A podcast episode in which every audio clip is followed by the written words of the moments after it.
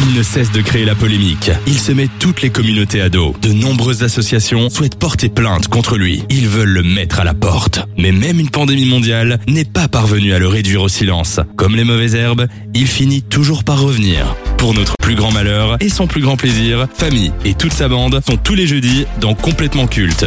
De 18h à 20h sur Dynamic One.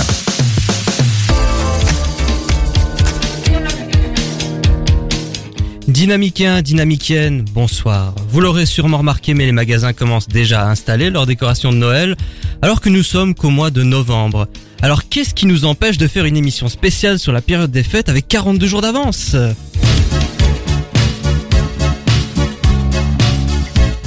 Ah, Noël, la période où l'on se rappelle qu'on a une famille, du coup on la voit une fois par an pour ne pas culpabiliser le reste de l'année. C'est la période où l'on dépense sans compter, comme s'il n'existait que les fêtes pour faire plaisir à ses proches. C'est aussi la période où l'on va manger jusqu'à l'indigestion et où la table déborde de nourriture.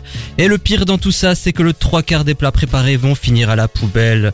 On est vraiment loin de l'esprit de Noël. Vous ai-je dit que j'aimais cette fête d'ailleurs? Bon allez, laissons le sarcasme de côté, je sais qu'il est encore tôt, mais comme on se dit bonne année jusque fin mars, je vous souhaite d'ores et déjà de bonnes fêtes et j'espère qu'elles seront meilleures que celles de l'année dernière. Et oui, qui se rappelle encore du cynisme, de la froideur et du manque d'humanité dont ont fait preuve nos classes politiques et nos médecins en cette période synonyme d'union et de retrouvailles, même si c'est le pognon et la surconsommation qui règnent en maître depuis des décennies. Un invité par foyer, deux si vous êtes célibataire, célébration interdite, aucune possibilité de retrouver ses amis, papy et mamie qui doivent manger leur bûche dans la cuisine, isolés du reste de la famille. Autant vous dire que nous n'avions pas le cœur à la fête. Nous sommes un an plus tard, nous croisons les doigts pour que les incompétents qui nous gouvernent ne nous cassent pas les nuts et ne nous gâchent pas un deuxième Noël d'affilée. Mais comme vous le savez, la vie c'est pas comme dans Dora l'exploratrice, il ne suffit pas de dire Vandenbroek arrête de chipper pour qu'il s'en aille à Louvain en criant c'est douloureux. Hein Trêve de bavardage, ici nous aimons jouer avec le double C de complètement culte. Afin d'être en concordance avec le thème de cette émission, nous nous rebaptisons complètement Christmas. Putain, l'originalité. Et quoi de mieux que de démarrer cette spéciale avec une chanson hyper cliché qui nous sort du trou de balle? Alors certes, elle peut être agaçante, mais à l'instant vous l'entendez, vous savez que Noël approche à grands pas et que vos économies ne vont pas faire long feu. Maria Carey, All I Want For You Is Christmas, c'est tout de suite dans Complètement Christmas.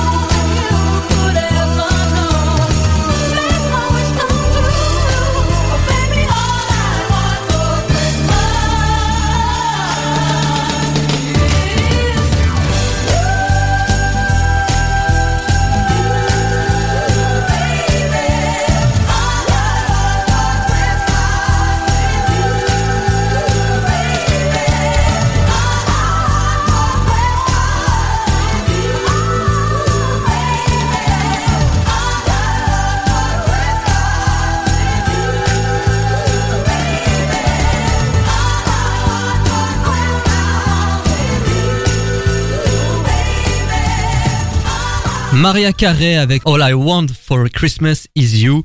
Bon, une fois ça va, mais c'est quand on l'écoute un peu trop que ça devient indigeste. Vous écoutez complètement Christmas Clap 7 sur Dynamic One déjà.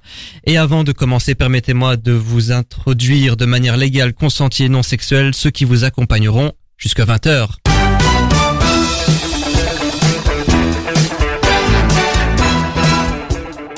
Lui et le gouvernement de Croc ont une passion commune. Ils adorent improviser. Benjamin Bonsoir, bonsoir, j'espère que vous allez bien. Et c'est tout. Et c'est tout. Oui, oui, on est que deux pour le moment. Bah ouais. Euh, Mais Il y a un attends, membre- laisse-moi te poser une question famille. Est-ce que c'était prévu qu'on soit que deux euh, Non, du tout. Eh bah ouais, il manque quelqu'un. Il manque quelqu'un à l'appel. Mais, Oui. mais que fait Lucas? Mais je sais pas. Mais de toute façon, je te le dis, hein, ça reste entre nous. À mon avis, il nous écoute pas encore, mais je comptais me séparer de lui Ah euh, pour la pour la rentrée de Ouais, février. On peut peut-être faire ça à Noël, le 25. Oui, ce Hmm. sera un très beau cadeau d'ailleurs qu'on pourra lui offrir. pense. Bon ben, en attendant qu'il arrive, au sommaire de complètement Christmas, beaucoup de choses pour un temps limité. Chacune de nos rubriques seront liées de près ou de loin à Noël. La rubrique jeux vidéo It's in the Game sera consacrée à Batman Arkham Origins. Nicolas Cage passera notre conseil de classe cette semaine. On vous parlera de ce film culte qui est Piège de cristal, le premier volet de la saga Die Hard. Nous débattrons pour savoir quels sont les meilleurs et les pires films de Noël. Fan de Star Wars qu'il est, Lucas va désinguer le tristement célèbre Special Holiday autour de la saga mythique. Maria Carey sera au centre de la séquence génie ou escroc. Et nous conclurons l'émission avec un débat sur les films de Noël. Est-ce un genre démodé C'est ce que nous allons euh, essayer de savoir. Mais, comme d'habitude, maintenant, c'est l'heure du tour des chroniqueurs en moins de 80 secondes. Ou presque. Jusqu'à 20h. C'est complètement culte sur Dynamic One. Benjamin, Oui. Alors, parce qu'il est en train de monter les escaliers, donc je vais commencer tout de suite.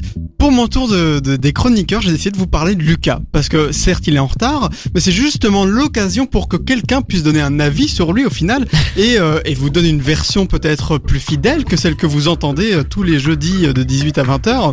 Donc pour vous parler un petit peu de Lucas, bah, il est né en 99 euh, à Uccle, il me semble, mais il a grandi dans la région de Hatt, près de Tournai, où il a commencé l'improvisation. Et depuis qu'il est à l'IEX, euh, il fait également de la radio et de l'impro toujours avec moi.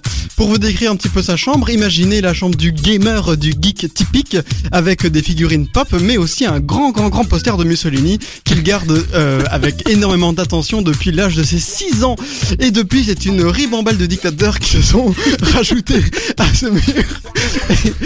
Et, euh, c'est tout simplement un, plaisir à délecter. Bon, je vous déconseille d'y aller pour manger, mais en tout cas, il s'agit de passer des bonnes soirées où on remate les grands discours de l'histoire. hein. Évidemment, Hitler en 33 lors de sa prise de pouvoir est un classique euh, et même un classique de Noël puisque c'est la période.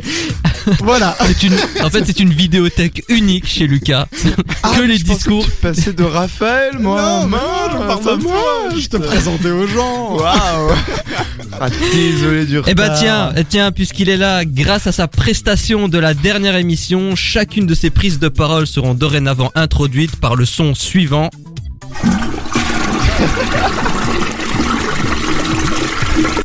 C'est Lucas Hey yo, salut à toutes et à tous. euh, très content d'être enfin arrivé. J'étais bloqué devant la porte. C'est très bien.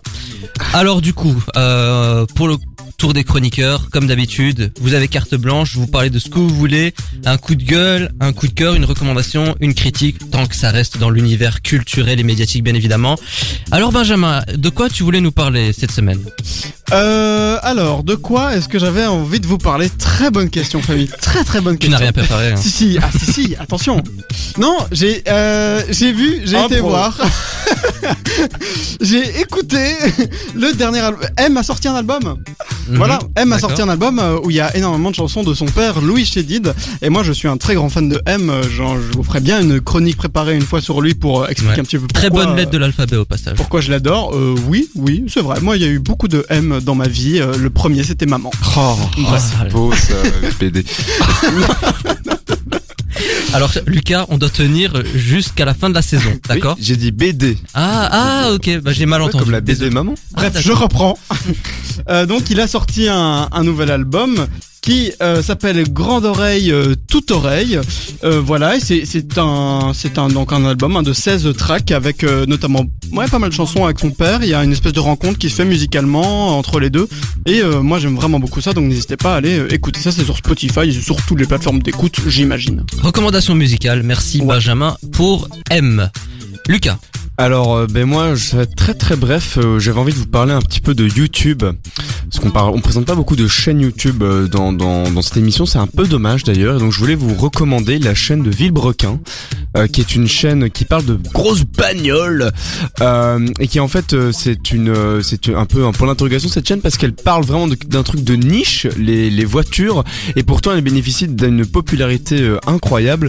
Et ça, c'est dû notamment au ton et à la personnalité de ces euh, deux euh, présentateurs, on va dire, qui euh, sont, ma foi, plutôt très très drôles et qui vulgarisent très bien beaucoup de notions de la mécanique et des voitures. Donc voilà, c'est des vidéos d'à peu près euh, 15 à 20 minutes en, en moyenne où ils font tout un tas de conneries comme par exemple mettre la première, de passer de la sixième à la première sur autoroute. C'est dangereux, mais c'est drôle à regarder. D'accord, merci Lucas. Par contre, quand tu dis mode de niche, enfin, c'est quand même assez Oui, réputé les bagnoles. Enfin, je connais beaucoup de gens qui adorent les bagnoles. Oui, ce que, ce que je veux juste dire, c'est que sur YouTube, c'est un contenu qu'on Ah, voit pas ouais. énormément et qui donc euh, nous parle vraiment à une portion assez précise Ouais. de, la population. Ça c'est vrai pour le coup, tu as raison. Ben merci Lucas pour cette recommandation internet slash bagnole. Donc n'hésitez pas à aller checker cette chaîne YouTube. Eh mais vous avez pas remarqué un truc C'est la spéciale Christmas. J'ai fait un effort vestimentaire. ça, c'est beau. J'ai mis un pull rouge. J'aurais pensé que vous vous auriez fait de même. je suis déçu. Tu, je ne connais déçu. pas mon t-shirt euh, Mon t-shirt il est marqué University of Vienna. Vienne, qui est la ville euh, de Noël. Voilà. Toi, tu vas pas tarder à prendre la porte, c'est- un peu comme c'est lui. blanc, comme la neige. Ah là là, vous me désespérez. Bon, c'était un début d'émission un peu, un peu particulier, un peu chaotique, hein. Un retard, un bonnet. Il a un bonnet rouge. Ah, moi aussi j'ai un bonnet, j'ai un bonnet vert. Ah bah, voilà, c'est bon. c'est bon, vous êtes en accord. bravo, bravo, je vous applaudis. Mais mais ils sont pas improvisateurs pour rien, comme vous voyez. Bon, ça, Nouvelle aventure, nouvelle radio, mais le même connard à l'animation. Complètement culte, avec famille sur Dynamic One. Dans l'écurie DC Comics, Batman est de très loin le super-héros préféré des fans. Si nous avons eu d'excellents films sur le Chevalier de Gotham, on a eu du mal à avoir des jeux Batman acceptables. Et la génération qui ont souffert sur Batman et Robin savent de quoi je parle. Il a fallu attendre 2009 pour enfin avoir un jeu à la hauteur de la grandeur de Bruce Wayne.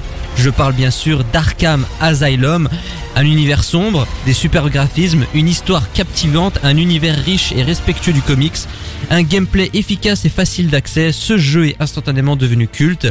Il a donné naissance au jeu à monde ouvert Arkham City qui est le meilleur opus de la saga.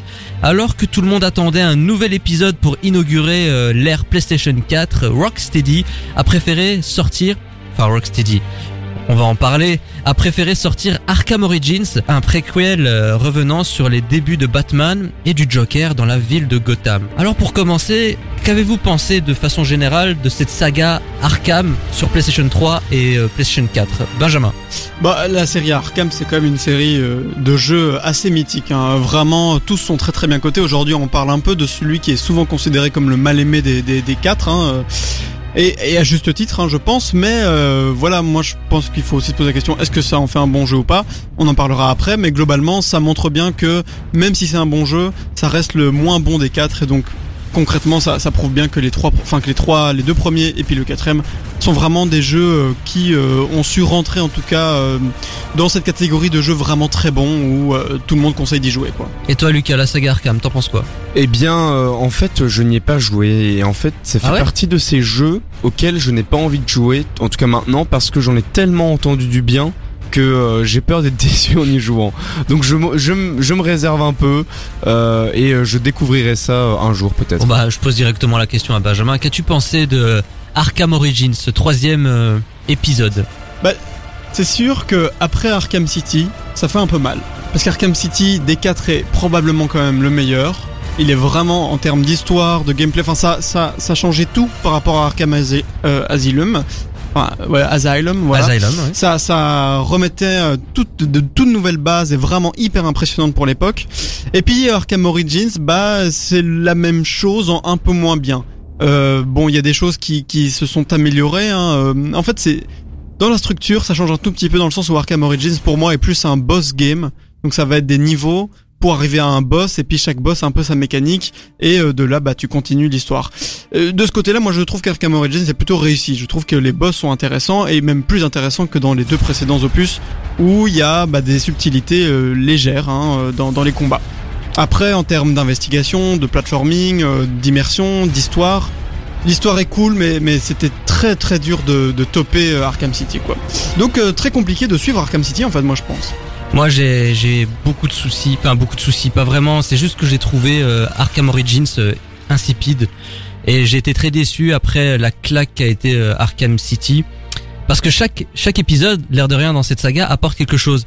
On a un peu le, côté huis clos dans Arkham Asylum. On découvre progressivement cet univers dans, dans cet asile. On fait la rencontre de différents méchants et je, trouve que le, le- le design de chacun d'entre eux était euh, très réussi. Vraiment, cet univers, j'ai beaucoup apprécié. Euh, pour moi, City, ça reste le meilleur. Cette espèce de monde semi-ouvert, mais et Origins, en fait, bah y a rien de nouveau. Pour moi, c'est un peu City. Mais avant les événements de Arkham euh, Asylum, bah c'est normal, c'est un préquel. Mais je trouve qu'il n'y avait rien d'innovant, rien de, nouveau. Et du coup, je me, je me demandais si c'est pas à cause du, du, du studio qui a dévelop- développé ce jeu. Parce qu'il faut savoir que ce n'est pas Rocksteady qui a développé Arkham Origins, c'est euh, Warner Montréal. Donc en fait, ils ont repris le travail de Rocksteady et ils ont essayé d'en faire quelque chose parce que Rocksteady était occupé à développer Arkham Knight qui allait débarquer en 2015. Donc du coup, est-ce qu'il n'y a pas eu ce, ce, ce problème entre développeurs qui ne savaient pas trop comment euh, récupérer euh, le, le- le travail de, bah, de, Ouais, leur, euh, puis- de leurs camarades? Puis je pense qu'il y avait déjà le projet d'Arkham Knight, hein, donc le quatrième à ce moment-là, et que du coup, c'était vraiment un épisode de transition. Et, euh, et donc de base, je pense que c'était compliqué pour eux de se dire on va aller dans une direction hyper claire, parce que derrière, le premier studio reprenait le prochain jeu. Donc voilà, pour moi, c'est un épisode pas nécessaire, mais je le trouve pas mauvais en soi. C'est sûr, il innove en rien, et c'est pas non plus... Euh, même pour moi, c'est pas non plus mauvais, et, et on est loin de, de passer un, un très mauvais moment, je trouve. Bah du coup, bah ok, ce n'est pas un mauvais jeu en soi, mais est-ce que tu dirais que Arkham Origins est un peu euh, est un peu un jeu vidéo euh, un peu bâclé? Ah, bâclé. En tout cas, euh, pour moi, ils ont fait ce qu'ils pouvaient en limitant la casse. Parce que pour moi, de base, le projet est pas ok. En disant, en fait, on, a, on va faire un jeu entre ces deux jeux-là et c'est pas nous qui allons le faire. Bah forcément que le studio qui écope un peu du projet, c'est sûr que de base, ça partait à, la catastrophe. Je trouve qu'ils font quand même un bon taf pour sauver les sauver les chiens, c'est ça qu'on dit hein. Et Sauver les les meubles. meubles. Sauver les meubles. Alors, alors je l'avais jamais entendu celle-là. Euh, on va sauver, les, chiens. d'accord. Sauver les chiens.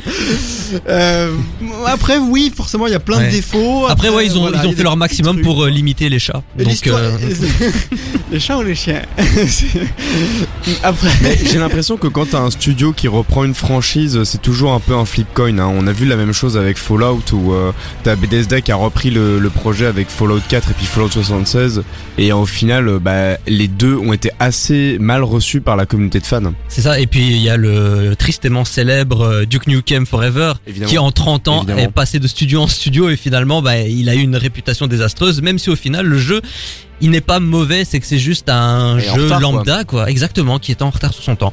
Euh, Du coup, euh, vous recommandez malgré tout Arkham Origins bah, moi je pense que si vous, euh, chez vous, vous avez joué aux deux premiers ou pas, de toute façon je vous recommande euh, la série des jeux.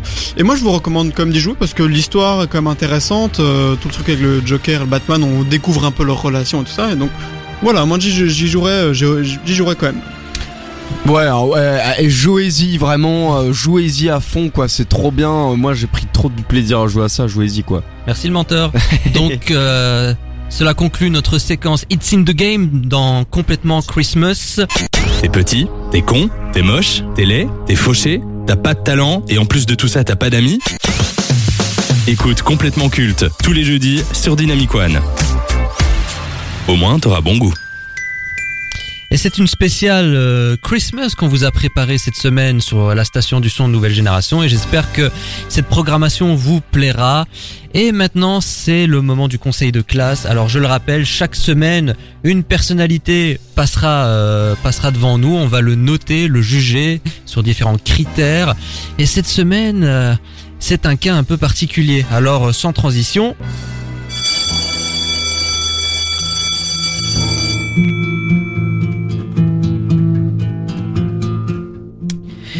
Si vous êtes né dans la fin des années 2000, vous devez vous dire que Nicolas Cage est l'un de ces acteurs over the top qui s'est fait connaître dans des directs ou DVD.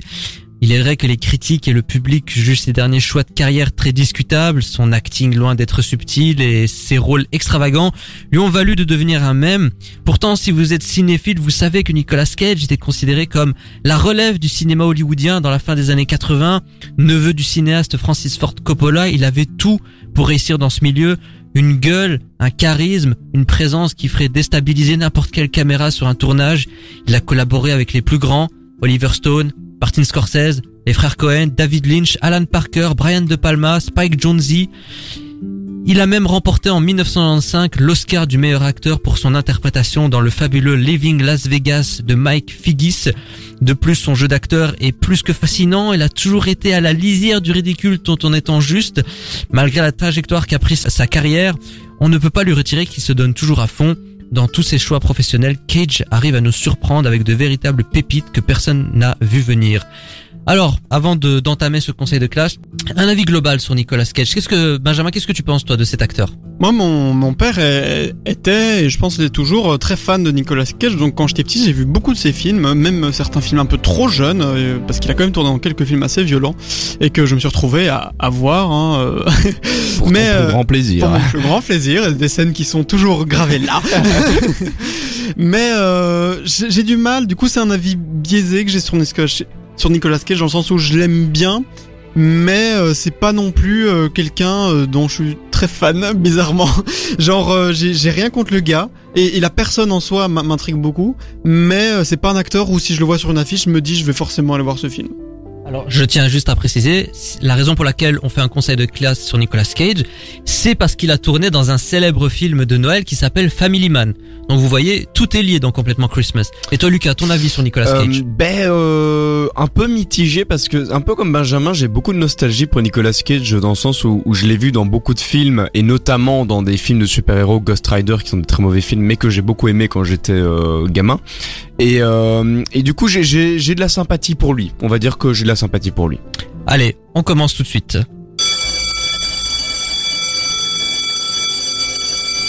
Premier critère, la carrière.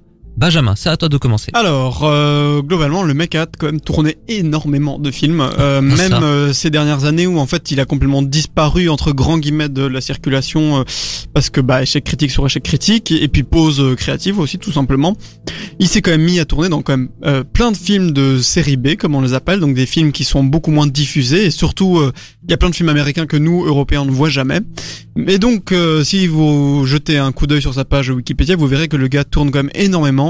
Donc euh, déjà moi ça c'est marque d'un- d'une bonne carrière d'acteur. Après c'est sûr que bah voilà à partir de 2011 c'est un peu une chute libre euh, en termes de visibilité, en tout cas dans les films qu'on voit nous.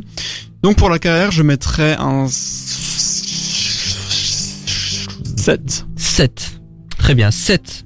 Eh bien, euh, je je mettrai la même note. Je j'ai mis 7 aussi parce que euh, en en fait, il a quand même une grosse présence euh, sur les écrans et il a fait quelques bons films, mais malheureusement, il a quand même beaucoup de films qui ne lui rendent malheureusement pas honneur et où son acting est pas terrible quoi. Et, et du coup, ça ça fait qu'il a une carrière un peu ambivalente parce qu'au début de carrière vraiment bien et puis fin de carrière Enfin, mieux de carrière, vraiment compliqué. Et là, maintenant, je pense qu'il essaie de se... Il s'amuse, le man. Et du coup, ça, c'est quand même chouette. 7. Merci. Et ben du coup, je vais lui mettre 7 également, même si je suis pas un grand fan de ces films, faut quand même reconnaître que Benjamin Gates a eu du succès. Ghost Rider a eu du succès, le premier en tout cas. Bah, il a quand même joué dans Adaptation de Mike Jonze qui pour moi est l'un de, de ses meilleurs rôles. Levin Las Vegas que je vous recommande, c'est c'est tout simplement l'interprétation de sa vie. Et euh, rien que pour ça, c'est il, a- il a joué avec Lord éno- of War. Ah ben oui, bien sûr, bien. Lord of War. D'ailleurs, c'est la musique de Lord of War que vous, Ah vous bah, entendez là. Bah, rien que pour ça, oui, il mérite son set et j'aimerais qu'il retrouve ce niveau. Je me rappelle que récemment, il avait joué dans euh, Snowden d'Oliver Stone, mais il avait un rôle vraiment mineur Ouais. et ça me dérange un peu parce qu'on sent qu'il a envie de, re- de revenir à ce niveau-là d'a- d'acting, mais bah il peut pas en fait. Il, il a des, des obligations parce que s'il tourne autant, pour ceux qui ne le savent pas, c'est parce qu'il a des d'énormes dépenses à faire. Je pense qu'il doit payer des, des, des sommes folles en, en pension alimentaire euh, à cause de ses divorces. Donc quand Le on boss. a ce Bah, quand on a ce rythme de vie, on est obligé de tourner dans minimum 5 à 6 films par an pour pouvoir euh, ben pour qu'il puisse payer ses traites quoi. En fait, se être divorcé, problème de riche. C'est exactement ça. Second critère, l'acting, le jeu d'acteur. Benjamin. Moi, je, ah, trouve qu'il joue pas mal et surtout il a, il a des, il a une certaine palette. Alors il peut jouer dans des rôles très différents et ça, plutôt point positif. Après, je trouve que c'est un jeu un peu dépassé. C'est un jeu qui correspondait hyper bien, je trouve, dans les films des années 2000, genre Benjamin Gates, genre Ghost Rider et tout ça, et euh, Volteface aussi, où il a un jeu mais très souvent over the top à fond, où il s'amuse, mais où tu- c'est jamais sincère, quoi, concrètement. Et donc, euh, je trouve parfois ça un peu kitsch. Et je pense qu'aujourd'hui, c'est peut-être pour ça qu'il a eu du mal à presse, parce que je pense qu'il s'est un peu enfermé là-dedans, ou bien que les studios l'ont enfermé là-dedans en soi.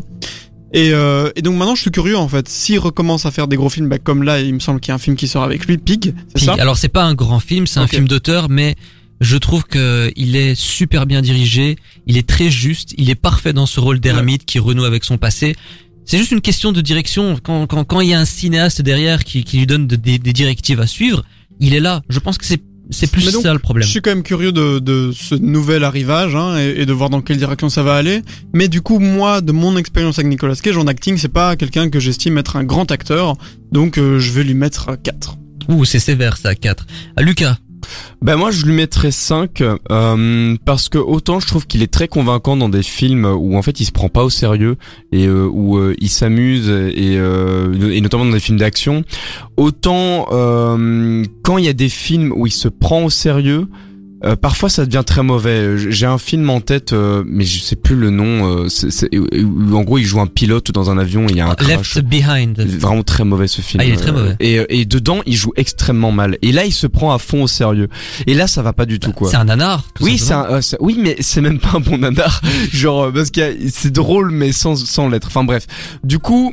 Je pense que c'est un acteur qui a quand même du potentiel et je suis assez curieux de voir Pig euh, pour voir si dans le un acteur qui a du est- potentiel. Oui, non, c'est Je vrai te que rappelle qu'il a gagné peu- un Oscar en je suis un 95. peu- Hein. non, mais je veux dire de faire du, du potentiel de de de de l'ac- de, de l'acting euh, sincère, tu vois. Non, mais c'est bien, Nico, c'est bien. Continue comme ça, Continue Nicolas, comme ça, t'es sur la bonne voie. Ouais, tu, tu seras bon. Non mais toi je suis curieux de le voir dans Pig ou peut-être que là euh, il va nous proposer un jeu qui est plus sincère à la hauteur de ce qu'il sait vraiment faire en fait euh, plus que de, Bah, du, du jeu de ce qu'il Alors moi je vais être plus générique que vous, je lui ai mis 8 pour la simple et bonne raison que que le film soit mauvais ou bon, il se donne toujours à fond. Et moi il y a, vraiment quelque chose de, captivant et de fascinant dans ce jeu d'acteur.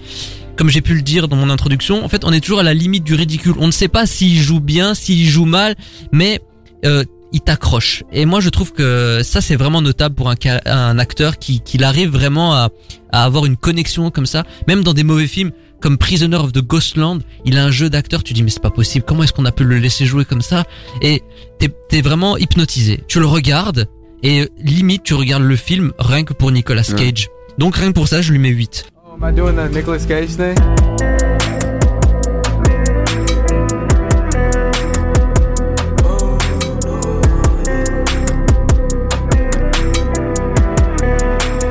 She want me to steal the declaration.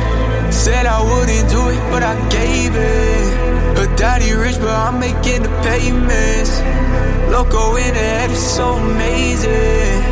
Every day a movie like I'm Nicolas Cage. Nicolas Cage, yeah. I feel like Nicolas Cage. Nicolas Cage, yeah. I feel like Nicolas Cage and Nicolas Cage, yeah. She call me Nicolas Cage. Nicolas Cage, yeah. Ghost riding with the top down, how you feel? On my neck now, shorty got me catching feel. Cruising 405, I got one hand on the wheel. She in that nice dress, yeah, with some red heels. Look at the way that I'm riding, I feel like the man when I go in the streets. My girl be crying when I leave the house, but that's just the way it gon' be. I think she attached, but I am too, cause she can't get off me. Oh, that it's gon' last. She want me to steal the declaration.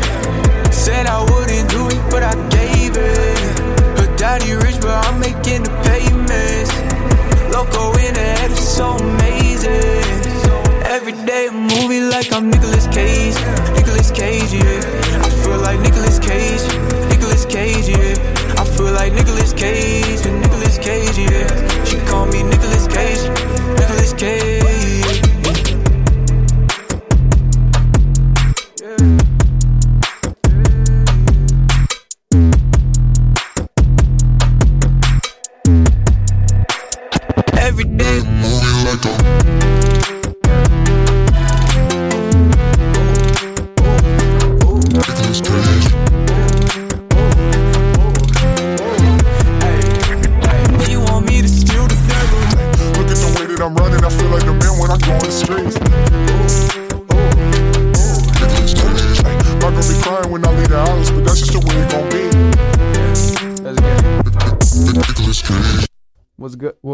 Jusqu'à 20h.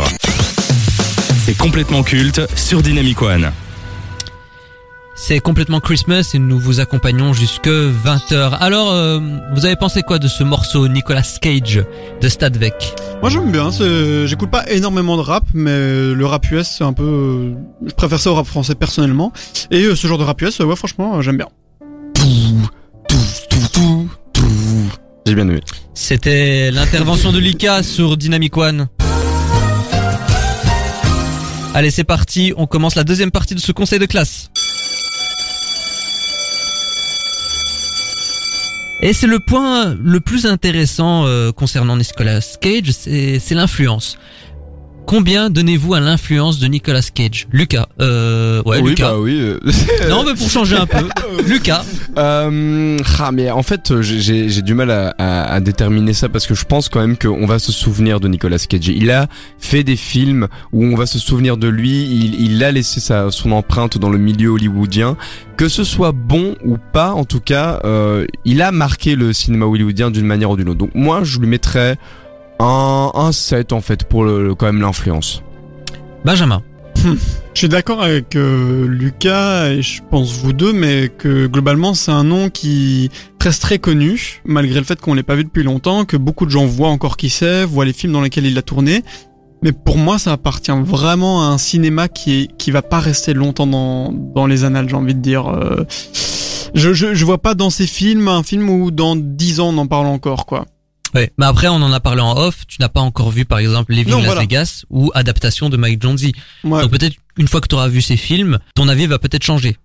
ouais, mais à partir du moment où je les vois pas, pour moi ça veut dire que la culture populaire. Excuse-moi, les la terre non, tourne mais- autour de Benjamin. Non, quoi. tu comprends, si un truc est hyper culte, que tu veuilles le voir ou pas, tu le verras. Euh, pour moi, le fait qu'on les cite pas, bah, c'est-à-dire qu'on les cite plus, en fait. Oui, mais, Mais, ça c'est plus à euh, cause de de ces films récents depuis. Parce que pour euh, moi, c'est juste pas le même 2010. cinéma aujourd'hui. Je trouve que la plupart de ces films sont quand même devenus assez kitsch, assez. euh, C'est plus des films que tu passes un Oui. hyper bon moment à les regarder. Mais après, il, est- il accepte ses rôles parce qu'il n'a il n'a pas le choix. Alors, Ouais, mais- en off, on a lu justement que il avait différentes villas, un château, et que la, la banque a tout saisi et qu'il avait des pensions euh, très chères à payer. Donc, je pense que quand t'es un acteur et que t'as des obligations financières, tu acceptes un peu tout ce qu'on Oui, te mais propose. bien sûr. mais Après, bien c'est sûr. pas pour ça que tu dois faire des mauvais, enfin, tu dois mal jouer quoi. Bah, faut Enfin- bien bouffer quand même. euh. oui, oui, mais, euh, mais Enfin, de la bref. qualité quoi. Enfin bref, pour l'influence, voilà, pour moi, il a eu une grande influence, mais je crois pas qu'elle va perdurer parce que pour moi, c'est un cinéma qui, qui est plus à l'ordre du jour. Et du coup, pour l'influence, je vais mettre 6. 6. Ah, euh, j'ai beaucoup hésité. euh, vous savez, il y a cette génération d'acteurs qu'on a beaucoup acclamé, euh, qu'on avait glorifié, qui étaient des vrais stars Hollywood. Je pense à, à Bruce Willis, à Travolta. Il y a Nicolas Cage. Et au final, ils sont tous un peu tombés dans les travers des, films faciles, les direct to DVD, les films en, en SVOD. Et je trouve que leur choix de carrière a un peu euh, entaché leur image et leur réputation. Et Nicolas Cage, certes, la différence avec euh, Travolta ou Willis, c'est que il se donne toujours à fond et on sent qu'il a envie de on sent qu'il a envie de retourner au vrai cinéma, au bon cinéma, contrairement aux autres qui se reposent et ils veulent juste toucher le chèque. Mais j'ai peur que le mal soit déjà fait concernant Nicolas Cage. Donc je vais lui mettre également un, un 7 sur 10. Et enfin, le dernier critère, le ressenti personnel. Benjamin. Bah du coup, euh, comme j'ai expliqué plus tôt, moi c'est quelqu'un que j'ai beaucoup vu euh, durant mon enfance et mon adolescence sur euh, la télé. Après, euh, vraiment, euh, pour quelqu'un que j'ai beaucoup vu, c'est c'est pas un acteur euh, que je garde forcément dans mon cœur. Euh, je trouve que la plupart de ses films, je les aimais bien quand j'étais petit, mais je les reverrai pas au- aujourd'hui. Donc en ressenti personnel, je vais mettre 6. 6, merci. Et toi, Lucas Ah, Nicolas, Nicolas, j'ai- j'aime bien le voir à l'écran et je, je- je l'aime beaucoup le voir ne pas se prendre au sérieux dans, dans ce qu'il fait et aussi quand il se prend au sérieux, c'est un visage que j'aime bien. Donc Nicolas, je vais être euh, tendre avec toi aujourd'hui et sache que je ne suis pas avec tous et je vais te mettre 8 pour le ressenti personnel. 8. euh, merci Lucas. Je vais mettre 8 aussi parce que j'ai j'ai de l'affection pour ce- cet acteur. euh, honnêtement, quand on a vu ses grands films, on sait que c'est un excellent acteur. On sait qu'il peut être au top du top à Hollywood. Et au fond de moi, j'ai encore envie de croire à cette résurrection. Et je pense que s'il s'en donne les moyens, si- s'il accepte de faire certains sacrifices, c'est-à-dire arrêter de tourner dans certains films vraiment à, à bas budget, il peut y arriver.